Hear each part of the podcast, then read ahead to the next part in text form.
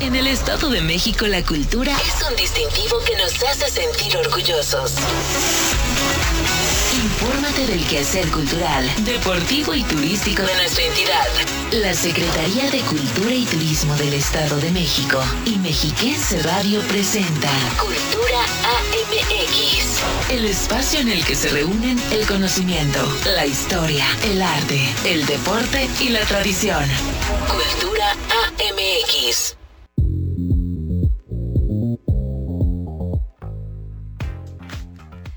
Muy buenas tardes, sea bienvenida, bienvenido a Cultura AMX Radio, este noticiario que producimos entre la Secretaría de Cultura, Turismo y Deporte y Mexiquense Radio. Mi nombre es Belén Iniestra y es un gusto acompañarle hoy 22 de octubre del 2021, completamente en vivo con la mejor información turística, cultural y deportiva de la entidad. Le comparto rápidamente que esta tarde hablaremos del Parque de la Ciencia Fundadores, intervención urbana que tiene por objetivo recuperar las áreas verdes, los espacios culturales y la actividad turística en el centro de la capital. Sin duda es una obra que se convertirá en un símbolo de identidad para los habitantes de la ciudad de Toluca para que juntos volvamos al centro. También le daremos a conocer toda la información acerca del nuevo Museo de Numismática para que se atreva a visitarlo este fin de semana en su nueva sede con un nuevo guion museográfico y atractivas actividades para que chicos y grandes puedan conocer más acerca de las monedas y los sistemas de cambio que han existido en nuestro país.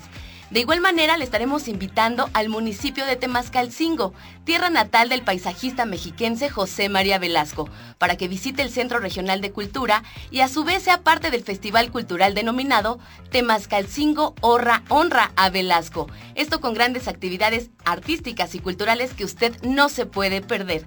Es por ello que le invito a que se quede con nosotros a lo largo de la próxima hora y nos permitan acompañarles con cine, literatura, arte, turismo, deporte, música y mucho más aquí en Cultura AMX. Bienvenidos.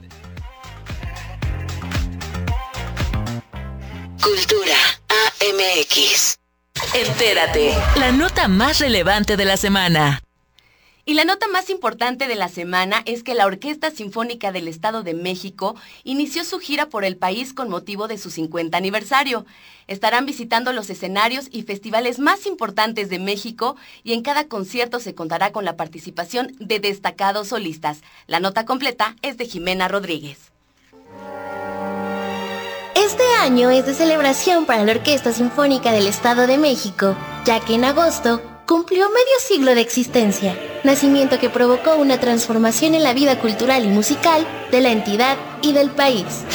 Los cambios y la reingeniería musical se dan a cada paso que esta orquesta da, teniendo claros los objetivos y los tiempos que se viven. Por ello, se quiere dar a conocer el cimiento y las bases que le han permitido trascender, pero también la renovación que ahora es un legado para las y los mexiquenses. El director Rodrigo Macías compartió que la OSEM realizará la gira OSEM 50 años, la cual se llevará a cabo en los escenarios más importantes del país en las próximas semanas. No sin mencionar que esta aventura comenzó en días pasados en el Palacio de Bellas Artes con un magistral concierto que contó con la participación de la violonchelista Nadej Roshat. Pues han permitido que, por ejemplo, eh, tuviéramos un concierto presencial en el Palacio de Bellas Artes.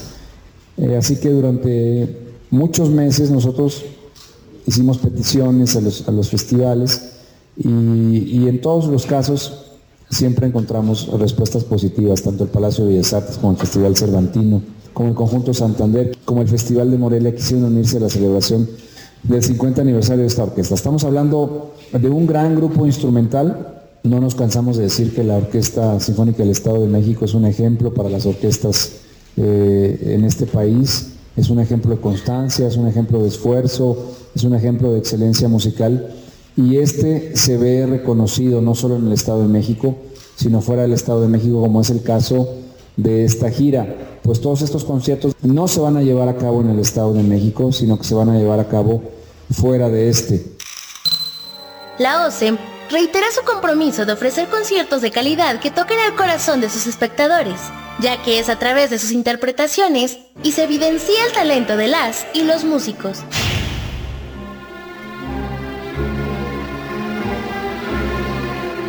Con gran éxito, este jueves se presentó la Orquesta Sinfónica del Estado de México en el 49 Festival Internacional Cervantino, en el bellísimo Teatro Juárez, en la ciudad de Guanajuato.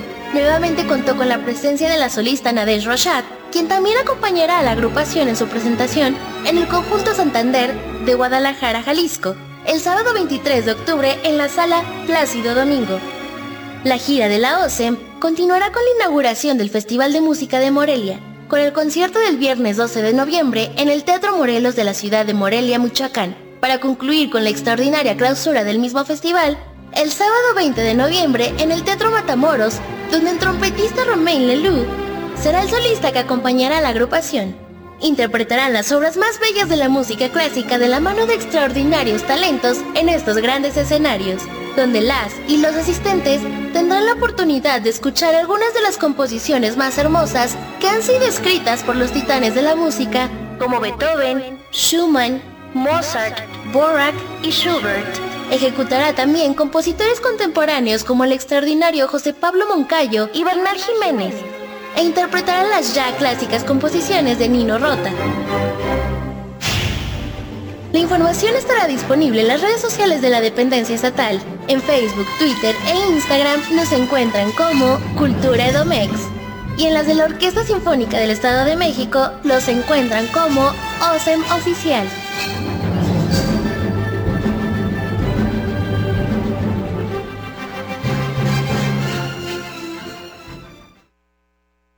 Cartelera. Muestras nacionales e internacionales. Conversatorios. Estrenos y ciclos de cine de la Cineteca Mexiquense en Sala Cinematográfica. Esta semana, de la mano de la Cineteca Mexiquense, tenemos los detalles de la película Tamara y la Catarina, que contará con la presencia de su directora y estará proyectándose en la sala de la Cineteca. Aquí la información.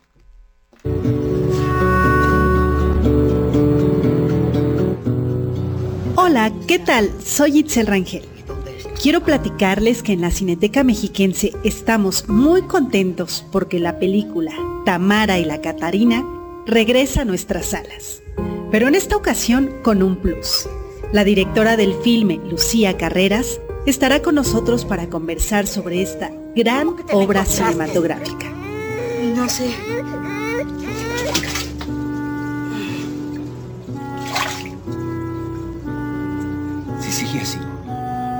vamos a tener que quitar el lugar, Donita. Con una actuación sorprendente, respetuosa y entrañable de Ángeles Cruz, la cinta nos deja una moraleja urgente de apreciar y poner en práctica. La solidaridad, la empatía y el respeto por los demás. La bebé no es mi nieta. Esta película de 2016 narra la travesía de dos mujeres que se desdibujan en su soledad. Dos mujeres que desde sus particularidades tendrán que convivir más allá de lo que hubiesen esperado. En su tercer largometraje, Lucía Carreras cuenta una historia en la que sus personajes irán descubriendo, en sus errores y su condición, una forma de coexistir. Si aún no has visto Tamara y la Catarina, te invitamos a que el próximo sábado 23 de octubre te des una vuelta a la Cineteca Mexiquense y no te pierdas la oportunidad de ver la película y charlar con su directora.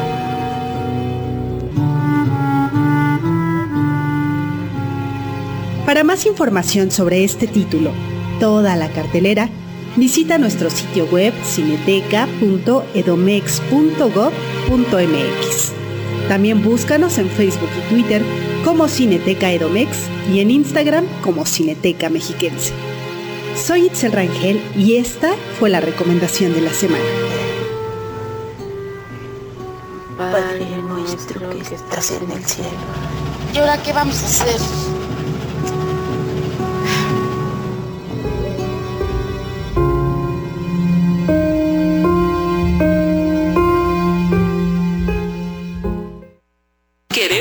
Tus amigos. Facebook, Cultura Edomex.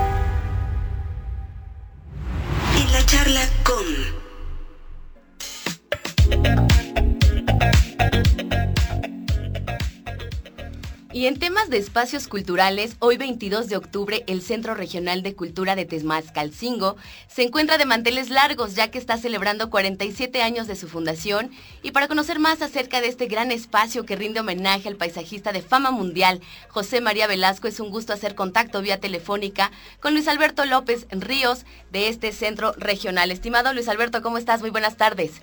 Hola, muy buenas tardes, muy buenas tardes, muy bien. Pues con el gusto de saludarte, me gustaría que iniciáramos esta charla, que nos platicaras acerca de este centro regional que fue casa natal del paisajista mexiquense. Cuéntanos de, de su fundación. Claro que sí, sí, orgullosamente y felices de cumplir este 47 aniversario de iniciación de las actividades artísticas. Mira, te cuento muy, muy rápido, muy breve, porque la verdad, eh, 47 años no son fáciles, no son fáciles, pero es este, hay, aparte hay muchísima historia que contar. Te voy a contar algunas fechas relevantes de nuestro centro regional. Adelante. Empezamos con el 26 de agosto de 1945. En ese entonces el gobernador de, que era del Estado de México, el licenciado Isidro Favela, junto con el poeta Carlos Pellicer, en su afán de exaltar la memoria del maestro José María Velasco, ordena se adquiera el inmueble y con esto eh, damos testimonio de que es la casa natal del maestro José María Velasco. En ese momento eh, funciona como escuela primaria y es hasta 1974 cuando empezó a funcionar como casa de cultura. Era un pequeño espacio y un grupo de personas que se reúnen eh, del mismo municipio que les interesa la cultura comienzan a rendirle homenaje al maestro Velasco y a realizar algunas actividades de enseñanza artística para niños, jóvenes y adultos. En el año de 1982 ya se adquiere otro terreno y se amplía la Casa de Cultura. Este acto fue inaugurado por la señora Carmen Romano de López Portillo y la señora Carmen Maza de Del Mazo.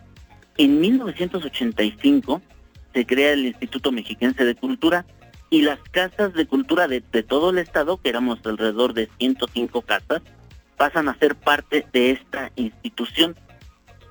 Así de manera ininterrumpida se han realizado diversas actividades durante los 47 años y algo muy sobresaliente ha sido el Festival Cultural en honor al maestro José María Velasco. Es un festival de gran trascendencia que desde 1974 a la fecha se ha venido realizando rindiendo honores al maestro José María Velasco y ofreciendo a la población el goce y disfrute de eventos de gran calidad y de manera gratuita, que es lo mejor de todo. En este año, desde el 21, como te comento, ya se cumplen los 47 años ¿Sí? eh, de inicio de las actividades del centro regional. Y eh, todo esto empezó con una semana cultural de carácter localista, donde artistas de nuestro municipio dignamente participaban. Los eventos se realizaban, tenemos algunos espacios, que es el Auditorio Municipal, el Teatro Jorge A. Chaparro y la plazoleta que tenemos en honor a Velasco, que es en el centro del municipio, y obviamente en el Centro Regional de Cultura pues, llevamos también a cabo los, los eventos. En 1990 se festejó el 150 aniversario del natalicio del maestro José María Velasco. En el año de 1992 las autoridades del Instituto Mexiquense develan una placa conmemorativa en honor a la maestra Carolina Paustel de Ramírez por su sensible fallecimiento. Esta maestra fue la que inició con el Centro Regional de, Cultura, en aquel entonces Casa de Cultura. Y fue hasta 1993 cuando tuvimos la oportunidad de realizar ya no una semana cultural o una semana del arte como se llamaba, sino ya realizamos un festival, festival cultural en honor al maestro José María Velasco, de dos semanas. Y empezábamos, todo esto empezaba a presentarse artistas de la región. Luego tuvimos la oportunidad de contratar eh, artistas del Estado de México. Después nos fuimos ya más grande y se contrataban artistas nacionales y hemos tenido el honor de contar ya con artistas y grupos de talla internacional.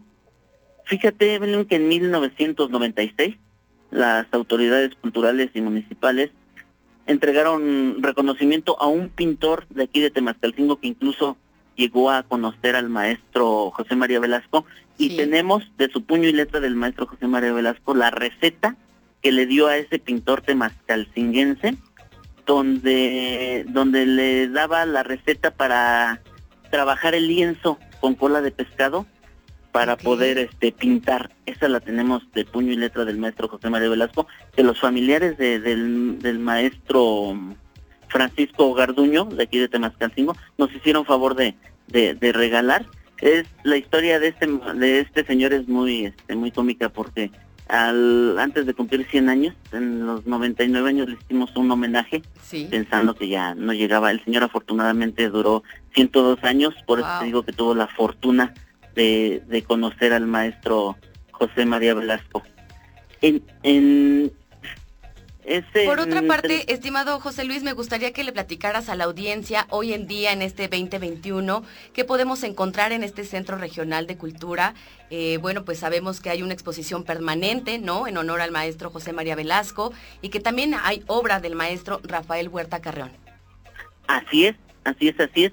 Eh, en el año del 2002, fíjate que el Instituto Mexiquense de Cultura nos acondiciona una pequeña sala museográfica, siendo inaugurada por nuestras autoridades culturales, eh, lo que en, en el sitio donde es la casa natal, lo que se considera los muros que son de la casa natal, ahí tuvimos una, una la fortuna de tener una sala permanente en honor al maestro José María Velasco, con tres obras, tres obras réplicas del maestro Rafael Huerta Carrión y también tenemos una réplica de su, de su estudio allá de una muestra de donde vivía allá en México y ahorita ahorita tenemos una exposición con 20 pintores de aquí del de Temascalcingo. Tuvimos una ampliación, fuimos beneficiados hace dos años, tantito antes de la pandemia, por lo que estamos pasando, fuimos beneficiados con una ampliación y una remodelación de todo el centro regional. Entonces, tenemos una sala hermosa, eh, los invitamos a que vengan a conocer aquí el Centro Regional de Cultura José María Velasco de Temascalcingo, una sala de exposiciones temporales donde acudieron al llamado, tuvimos la oportunidad de tener a 20 pintores del municipio de Temascalcingo, de sus barrios y de sus, de sus comunidades.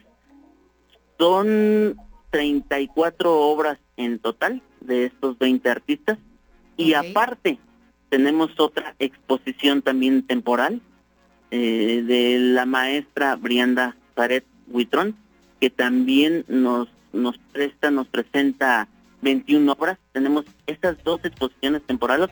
Los invitamos a que vengan a, conocerlas aquí al municipio de Temascalcingo y claro, que también vengan a conocer la sala de exposiciones permanentes del maestro José María Velasco y su casa natal. Por supuesto. Me gustaría también que le hicieras una invitación para el Festival Cultural Temascalcingo Honra a Velasco, porque sabemos que ya inició este 20 de octubre. Sí, sí, sí, sí, ya iniciamos este lo que es el Festival Temascalcingo Honra a Velasco y claro que sí, los invitamos. Hoy precisamente, hoy tenemos a las 5 de la tarde la participación de nuestro coro de aquí del Centro Regional de Cultura eh, y de la Secretaría de Cultura Federal que es el coro Armonía de Todos. Eh, este es un coro que ya ha tenido la fortuna de, tocar con la, la OSIM, la Orquesta Sinfónica Infantil y Juvenil de, México. tenemos a las 5.30 también para que vengan a acompañarnos.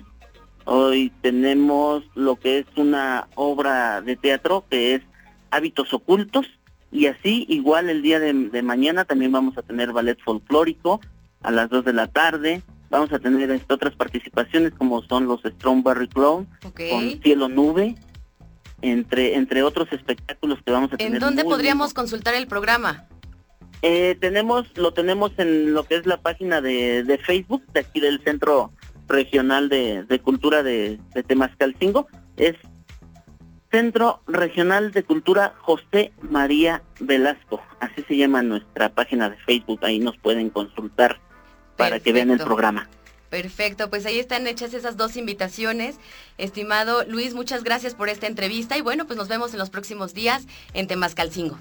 Claro que sí, vienen por acá, los esperamos a todos todos, todos los que gusten venir, también hemos tenido ahorita mucha visita del extranjero, qué bueno que se dejen dejen ver por acá, recordar a nuestra gente, amigos y gente nueva que está interesada en el maestro José María Velasco, que vengan a conocer dónde nació. Así es, bienvenidas y bienvenidos todos. Muchísimas gracias por esta información y nos vemos en los próximos días.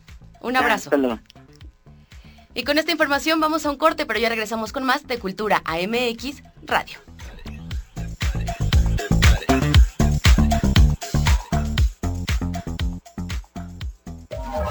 Conocimiento, historia, arte, deporte y tradición. Cultura AMX.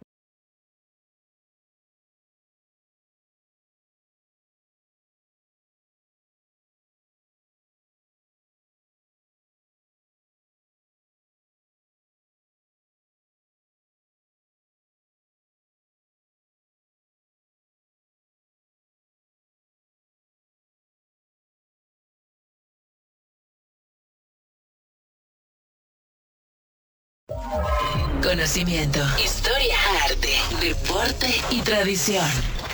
Cultura AMX. Un día como hoy, 22 de octubre, pero del año 2010, Malinalco fue nombrado como pueblo mágico y hoy te hablaré un poco de este hermoso lugar. El nombre de Malinalco se compone de Malinali, que es la planta graminea llamada zacate del carbonero, con la que se elaboran cuerdas o mecates, de Xochitl, que es flor, y de Co, que significa E. Por lo tanto, Malinalco significa donde se adora a Malinal Xochitl, la flor de Malinali. Su herencia cultural se remonta a la época precolombina, por ser aquí donde se realizaba el ritual de iniciación de los guerreros águila y ocelote de la cultura azteca. Justamente en lo que hoy conocemos como la zona arqueológica de Cuautichán o el Cerro de los Ídolos. Cuando visites este maravilloso pueblo mágico, podrás degustar la deliciosa gastronomía de este lugar con sus variados platillos, además de vivir grandes aventuras como vuelos en parapente, rapel, escalada, paseos en bicicleta o a caballo.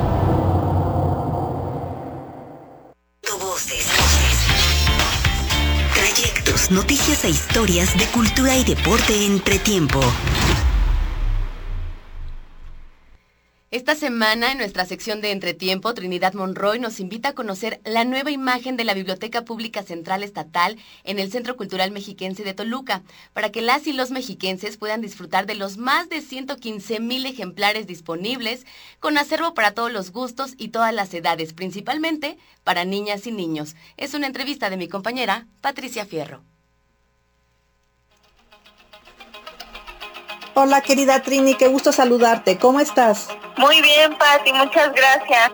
Platícanos, con motivo del Día Internacional de las Bibliotecas, eh, estamos estrenando la Biblioteca Pública Central del Centro Cultural. Platícanos de, de la rehabilitación y de lo que la biblioteca ahora nos está ofreciendo, por favor. Sí, Pati, pues mira, estamos muy, muy contentos de ya tener abierta nuevamente nuestra biblioteca pública central estatal acá en el Centro Cultural Mexiquense, pues una biblioteca con mucha tradición. Eh, tú sabes que se inauguró por primera vez en 1987 y bueno, ha tenido varias rehabilitaciones, pero pues la más reciente el año anterior y pues ya estamos listos, ya está abierta la biblioteca para recibir a todos los usuarios interesados en visitarla nuestra biblioteca pues tiene varios servicios, nuestra área de consulta con 60.000 ejemplares en estantería abierta, tiene un fondo reservado con alrededor de 55.000 ejemplares también y bueno, las áreas de uso como el auditorio, la hemeroteca, tenemos un área de ciclotecnia con más o menos 120 volúmenes de literatura y textos en braille y bueno, una serie de cosas que pues están ya listas para recibir a, nuestros usuarios, pero eh, la novedad, digamos, de esta rehabilitación es nuestro centro lector. Tenemos un espacio aproximadamente de 300 metros que es una sala de lectura que invita eh, de una forma, digamos, más casual a acercarse a los libros, una sala donde precisamente hay sillones, espacios para sentarse a leer, que está además pues eh, llena de, de libreros y de muebles, de mobiliario, donde los libros están ahí disponibles, alrededor de 750 títulos de literatura para todas las edades. Entonces es un espacio que nos ayuda a que las familias puedan venir y cada uno de sus integrantes encontrar un libro para su edad y para sus gustos. Es un espacio muy muy lindo, muy iluminado, abierto, colorido, que pues nos invita de una forma, digamos, menos rígida a la lectura. Estamos retomando pues prácticamente todas las actividades tenemos pues sí las medidas sanitarias que nos marca el semáforo y creo que ya van a ser digamos permanentes por los próximos años pero ya tenemos el préstamo en sala tenemos la consulta también en el módulo digital para los usuarios que lo requieran los servicios generales de guardarropa fotocopiado y además de este centro lector pues nuestra área infantil ¿no? Trini, platícanos por favor en dónde es que podemos consultar las actividades de la biblioteca y en qué horarios están funcionando. Pues los horarios de la biblioteca ya son regulares. Tenemos horario de lunes a viernes de 9 a 6 de la tarde y sábados y domingos de 9 a 2 de la tarde. Las actividades las pueden encontrar en las redes sociales tanto de la Secretaría como de la Subdirección de Bibliotecas y de la propia biblioteca también tiene redes sociales en Facebook que pueden encontrar así como Biblioteca Pública Central Estatal y ahí estaremos promocionando nuestros espacios y promoviendo las actividades que estamos organizando en, este lugar. Trini, pues eres muy amable, te agradezco mucho tu plática y pues ya estaremos asistiendo a disfrutar de estas actividades que se están empezando a retomar en la biblioteca. Muchas gracias Patti y bienvenidos todos, los esperamos con las puertas abiertas acá en nuestra Biblioteca Pública Central Estatal. Muchas gracias, un fuerte abrazo. Abrazos, gracias.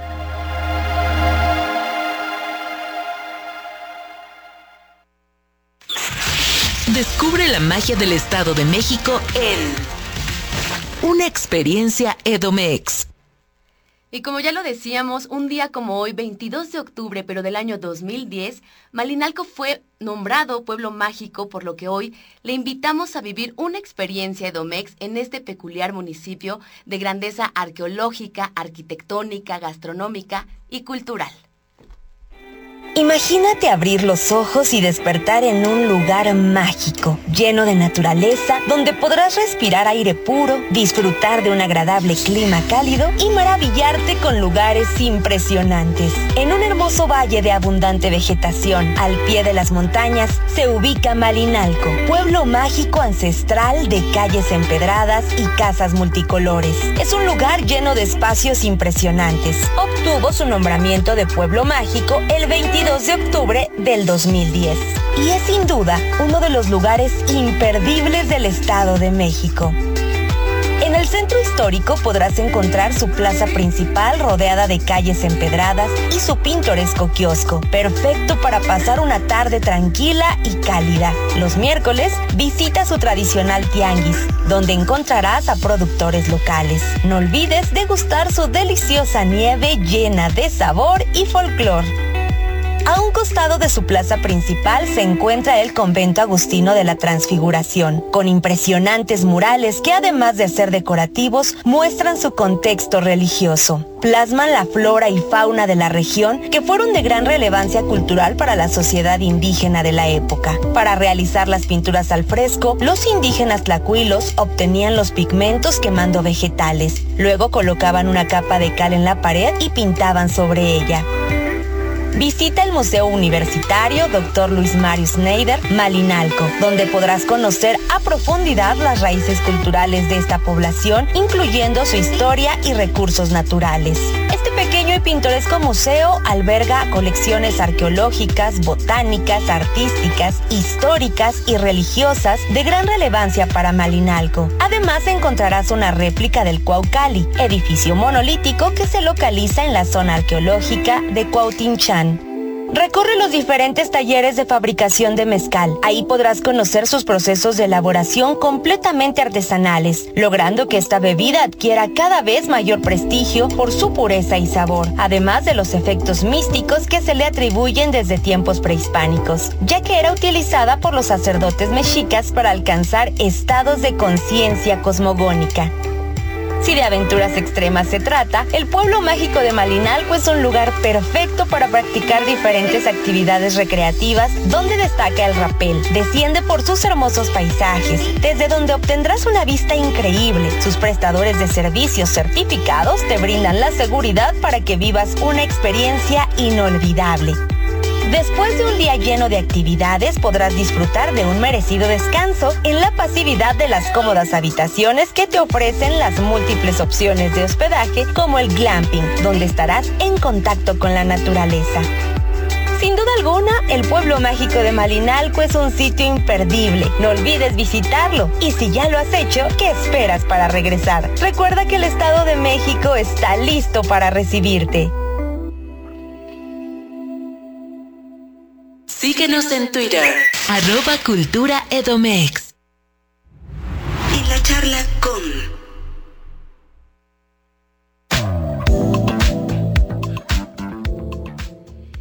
Y para conocer un poco más acerca del nuevo Museo de Numismática, hacemos contacto vía telefónica con su titular, Araceli Ventura Flores. Estimada Araceli, ¿cómo estás? Muy buenas tardes. ¿Qué tal, Belén? Mucho gusto de escucharte. Saludar a todos ustedes. Un gusto saludarte también y me gustaría iniciar esta charla que nos platicaras, para quien no está tan familiarizado con el término, que nos expliques a qué nos referimos con numismática, por favor. Gracias, Belén. Mira, la numismática, así tal cual la palabra se refiere a la investigación y el coleccionismo de monedas.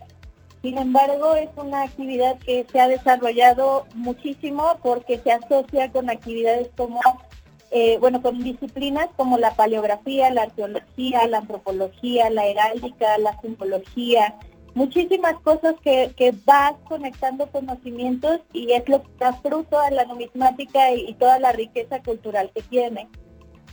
Maravilloso. Y bueno, hoy el nuevo Museo de Numismática tiene una sede que justamente está abordando esto en su guion museográfico. ¿Por qué no nos cuentas? Sí, exactamente. Bueno, hoy la verdad es que para nosotros es un gusto y un orgullo ser parte del Centro Cultural Mexiquense, que además por sí mismo pues e, es ya una sede histórica que ha marcado una pauta cultural muy importante para Toluca, pero además de todo esto, eh, creo que con cada etapa, con cada cambio que ha sufrido el Museo de Numismática, siempre lo ha llevado a más y a, transiciones que le han transformado, ¿no? Hoy que, que bueno, eh, con esta transición que justo se dio en la pandemia y hoy que estamos pues, superando esta etapa de cierta manera, no podíamos venir y ofrecer pues lo mismo, ¿no? Buscamos ser más propositivos, buscamos acercarnos más al público, que la gente pudiera sentir de este museo, su museo, hacer lo suyo e involucrarse más en las actividades. Así es. Platícanos un poco de lo que la gente podrá encontrar cuando llegue al Museo de Numismática, de ese guion museográfico, de la curaduría. ¿Cómo, cómo vamos a conocer esos diversos sistemas de cambio, Araceli? Sí, totalmente. Mira, eh, pues para nosotros fue importantísimo priorizar el objetivo educativo, ¿no? Eh, consideramos que como museo era, era primordial que nosotros nos enfocáramos en eso, porque es un museo ya de cierta manera que maneja un cierto nivel de expertise, es decir, debes de tener ciertos conocimientos como para comprender eh, eh, ahora sí que la riqueza de cada pieza, ¿no? Y entonces por eso no es tan fácil que todo el público se acerque y entonces buscamos la manera a través de la museografía, a través de todo el guion curatorial, el museológico, que precisamente hubiese herramientas visuales que pudieran ayudar al, público a contextualizar lo que estaban viendo en una moneda, ¿no? Que a lo mejor no es tan fácil y son piezas muy pequeñas, por eso también contamos con lupas y todo eso, pues para que fuera más sencillo y que la gente identificara, y mira aquí está este símbolo, o este escudo, va cambiando el águila, y son detalles tan hermosos que forman parte de las peculiaridades de la numismática. Maravilloso. Oye, por otra parte, cada museo en su acervo tiene piezas consideradas como joyas. En el caso del Museo de Numismática, ¿cuáles serían esas monedas consideradas de alto valor? De alto valor, mira, eh, generalmente cuando hablamos de, coleccionismo de monedas y todo esto, mucha gente llega a pensar tal cual que la moneda vale por, por la cuestión eh, económica, por, porque es completamente de oro o así, pero la verdad es que la riqueza que guardan estas piezas principalmente es la histórica y la de identidad, porque hay piezas que son únicas, que son muy escasas, muy difíciles, que representan cierto periodo histórico o político de nuestro país y, que de cierta forma pues constatan este hecho, ¿no? Y, y por eso se vuelven tan buscadas, tan valuadas. En este caso, por ejemplo, una de las que más han destacado, sobre todo porque está muy hermosa, la tenemos en muy buenas condiciones, es una macuquina de oro de ocho escudos, que tal cual tú la ves, y es como, como estas este, monedas que ve uno en tantos este, películas y todo esto de piratas, así, así la ves, hermosa, redonda, de oro, con, con, sus escudos bien marcados. La verdad es que es una pieza muy bien conservada y es uno de nuestros orgullos. Pero además tenemos piezas como muy, pues muy, muy de los mexiquenses y que eso nos, nos interesa muchísimo porque es parte de la identidad que abrazamos, ¿no? Tenemos una presea, el, el escudo del Estado de México, hermosamente trabajado y que además eh, Lorenzo Rafael fue quien diseñó todo el grabado, todo el trabajo que ahí se hizo y de verdad es un trabajo precioso, es una presea que se le otorgó al exgobernador Wenceslao Labra. Maravilloso, tienes toda la razón. Me parece bien importante destacar que al hablar, al hablar del estudio y coleccionismo de nuestra moneda, pues también nos lleva a comprender nuestra historia, ¿no lo crees? Esos momentos específicos, tanto políticos como sociales que tenemos en nuestro país y más ahora, como lo mencionas, también del Estado de México. Totalmente. Y para nosotros, fíjate que eh, es bien difícil, eh, sobre todo con las nuevas generaciones y como apenas van conociendo de la historia, pues muchas veces no conectamos hechos históricos con las transiciones políticas o económicas que fue sufriendo nuestro país, ¿no? Y que al final del día dieron resultado al México que hoy tenemos. Entonces, esta era la principal intención de seguir un guion que, además fuera cronológico, pero que marcara cuatro tiempos históricos importantes para México, ¿no? Lo que fue el, periodo precolombino, donde propiamente eh, utilizábamos más el trueque, pero además ya de ahí brincamos al periodo del virreinato, donde obviamente fue toda la colonización hispana, para posteriormente pasar al periodo ya de independencia, donde comenzamos a estructurarnos como república y bueno, de ahí todo el crecimiento y transiciones que hemos sufrido, ¿no? Es correcto. Oye, platícanos de la moneda más novedosa o la más nueva que podemos encontrar en el museo. Mira, esta también es, es una peculiaridad del museo porque buscamos integrar dentro de nuestra exhibición a la criptomoneda, cuestión que no era nada sencillo porque además pues obviamente la criptomoneda no es algo tangible, no es como que fuese un elemento para integrar, pero sí teníamos que eh, crear un, un elemento de exhibición que pudiera como dejar muy en claro en el público en qué consiste la criptomoneda y cómo es que hoy está transformando la economía de países, ¿no? Es correcto. Pues gracias por esta información que hoy nos brinda. Sin duda, eh, tenemos que visitar el Museo de Numismática. Regálame rápidamente los horarios.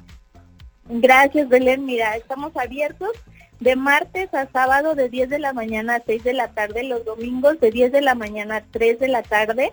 Contamos con todas las medidas de seguridad. Les pedimos por favor que nos visiten con cubrebocas. Aquí les proporcionamos sanitizante, gel y bueno, pueden pedir el préstamo de una lupa en la entrada para poder observar mejor nuestras piezas. Maravilloso, asistamos todos y todas al Museo de Numismática, ubicado allá en el Centro Cultural Mexiquense de Toluca. Estimada Araceli, muchísimas gracias por la información y nos escuchamos muy pronto. Gracias, Belén, hasta luego. Hasta luego. Con esta entrevista nos vamos a nuestro segundo corte. No sin antes recordarle que toda la información la puede consultar a través de nuestras redes sociales. En Twitter, Facebook e Instagram nos encuentran como Cultura Edomex. Vamos a un corte. Ya regresamos.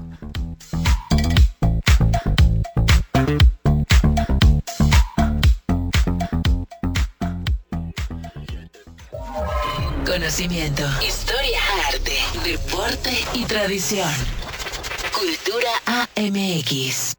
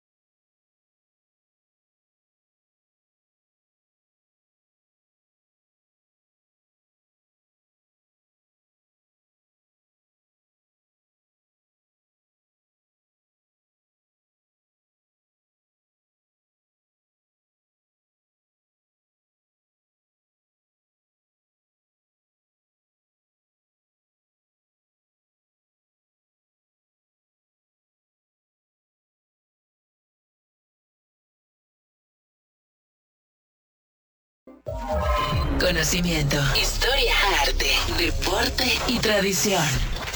Cultura AMX.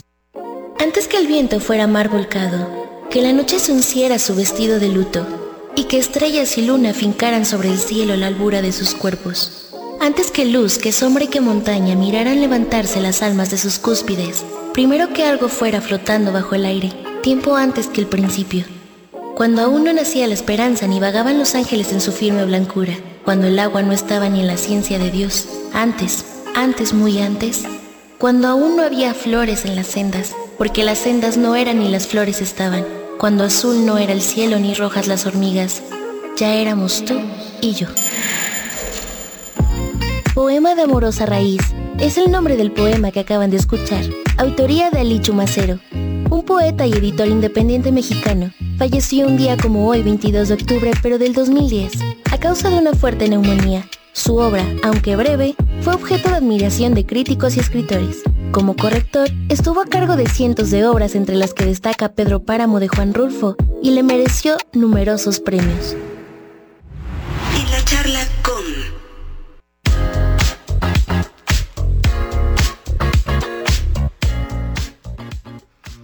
Y como le adelantaba al inicio de la emisión, es momento de conocer un poco más acerca del Parque de la Ciencia Fundadores, que a una semana de su apertura ha tenido gran respuesta por parte de las y los mexiquenses y es un gusto hacer contacto vía telefónica con Anabel Dávila Salas de la Secretaría de Desarrollo Urbano, Agua y Obra Pública.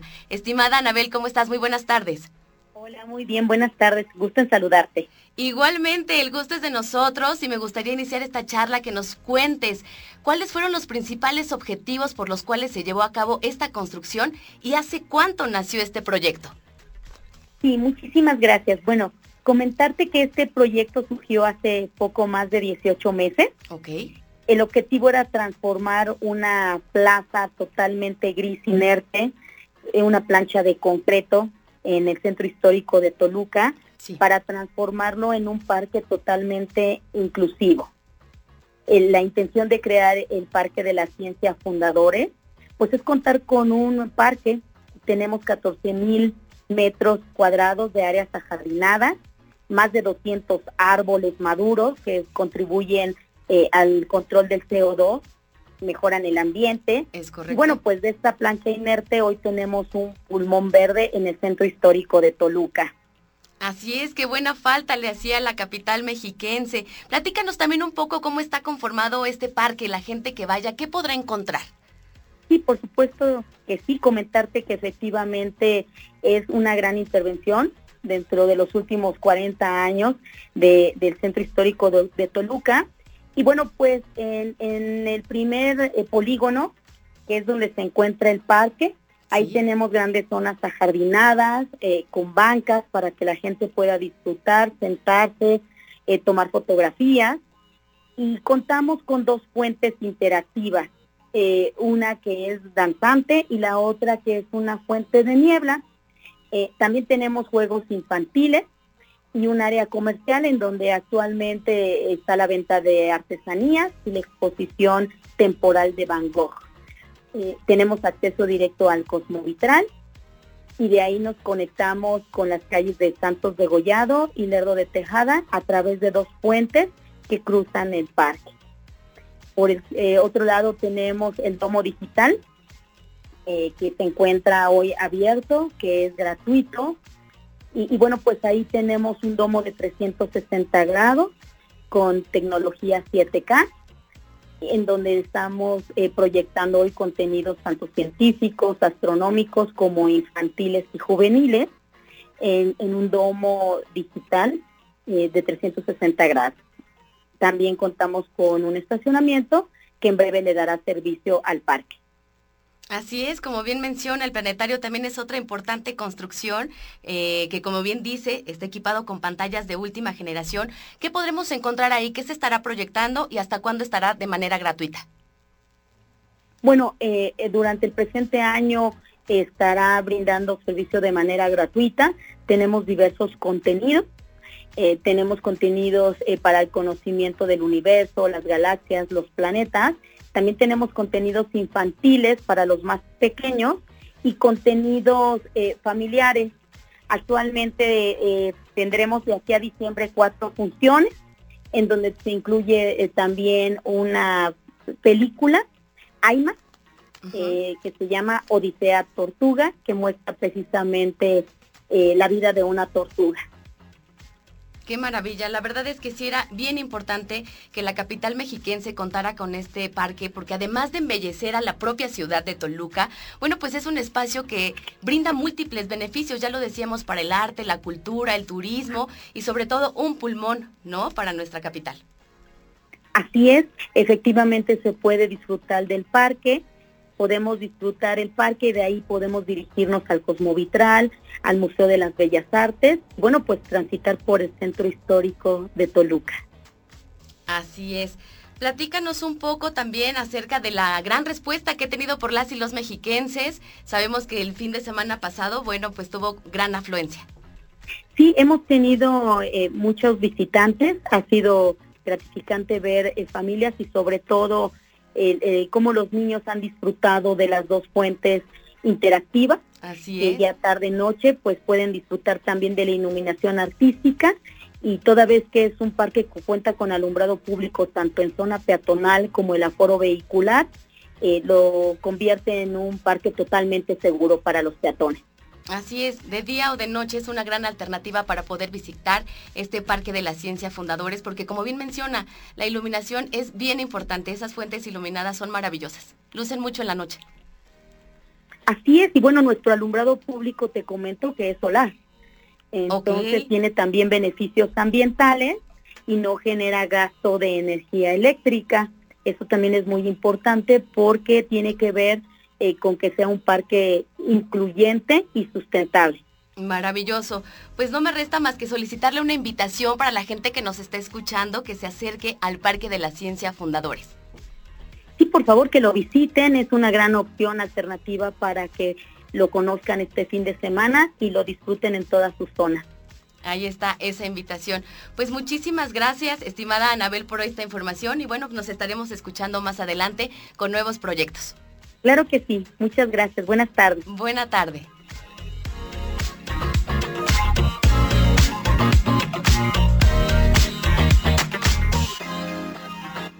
Cartelera Cultural. En la cartelera de esta semana, te hacemos una cordial invitación a redescubrir el Museo de Arte Moderno en el Centro Cultural Mexiquense en Toluca, donde encontrarás la extraordinaria exposición Diáspora y Exilio, conformada por 51 obras artísticas, piezas de artistas que vinieron de fuera y encontraron un hogar en México, una experiencia palpable de este amorío entre culturas e identidades. El Centro Regional de Cultura de Tenancingo te espera con los brazos abiertos para que disfrutes de la exposición Rebocería Tenancinguense, Hilando Identidad, que estará expuesta hasta enero del 2022.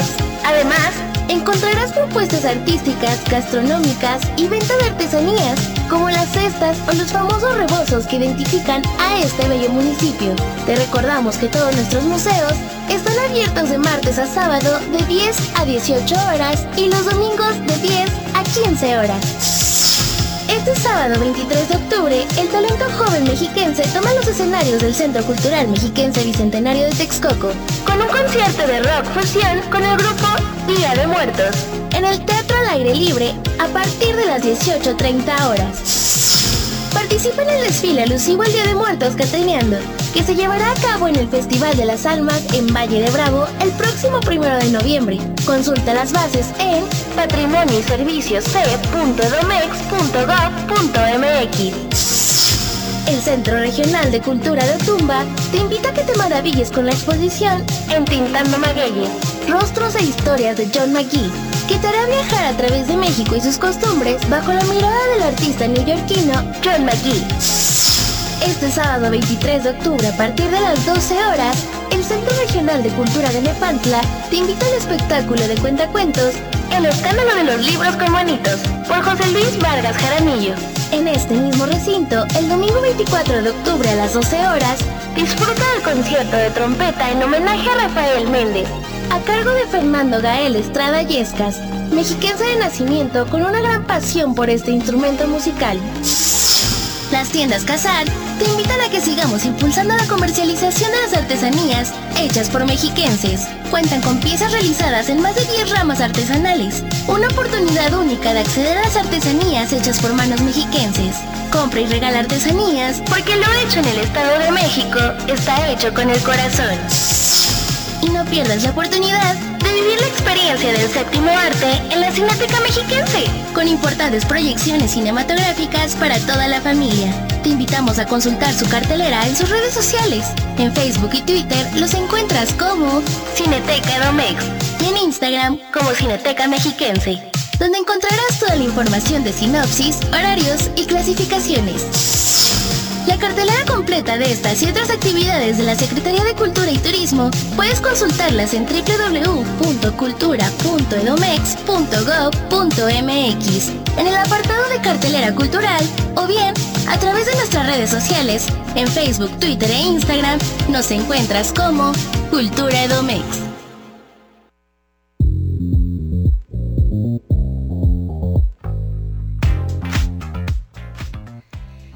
Y con esta información hemos llegado al final de nuestro programa, no sin antes invitarle al programa 3 de la temporada 8 de la Orquesta Filarmónica Mexiquense.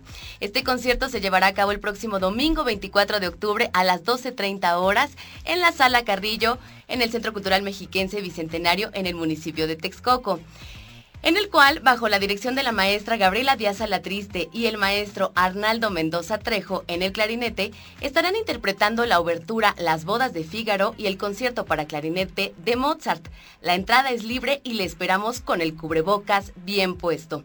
Asimismo, le hago la invitación de cada semana a que nos acompañe en las actividades del programa virtual Cultura, Deporte y Turismo en un clic 3.0, en el cual podrá disfrutar de interesantes conversatorios, recitales, cápsulas, talleres, actividades deportivas y sitios maravillosos de nuestra entidad, por supuesto, a través de nuestras redes sociales. En Twitter, Facebook e Instagram nos encuentran como Cultura Edomex. En la coordinación general de este programa se encuentra Mario Vallejo. Agradecemos en los controles técnicos a Edith Cuevas, también a nuestro productor Hugo Dueñas, así como las colaboraciones de Patricia Fierro, Jimena Rodríguez, Erika Mendoza y Alexis Ramos. En la continuidad se encuentra Francisco Díaz. Mi nombre es Belén Iniestra y es un gusto que le podamos seguir informando el próximo viernes en punto de las 16 horas aquí en el noticiario Cultura AMX. Que tenga extraordinario fin de semana.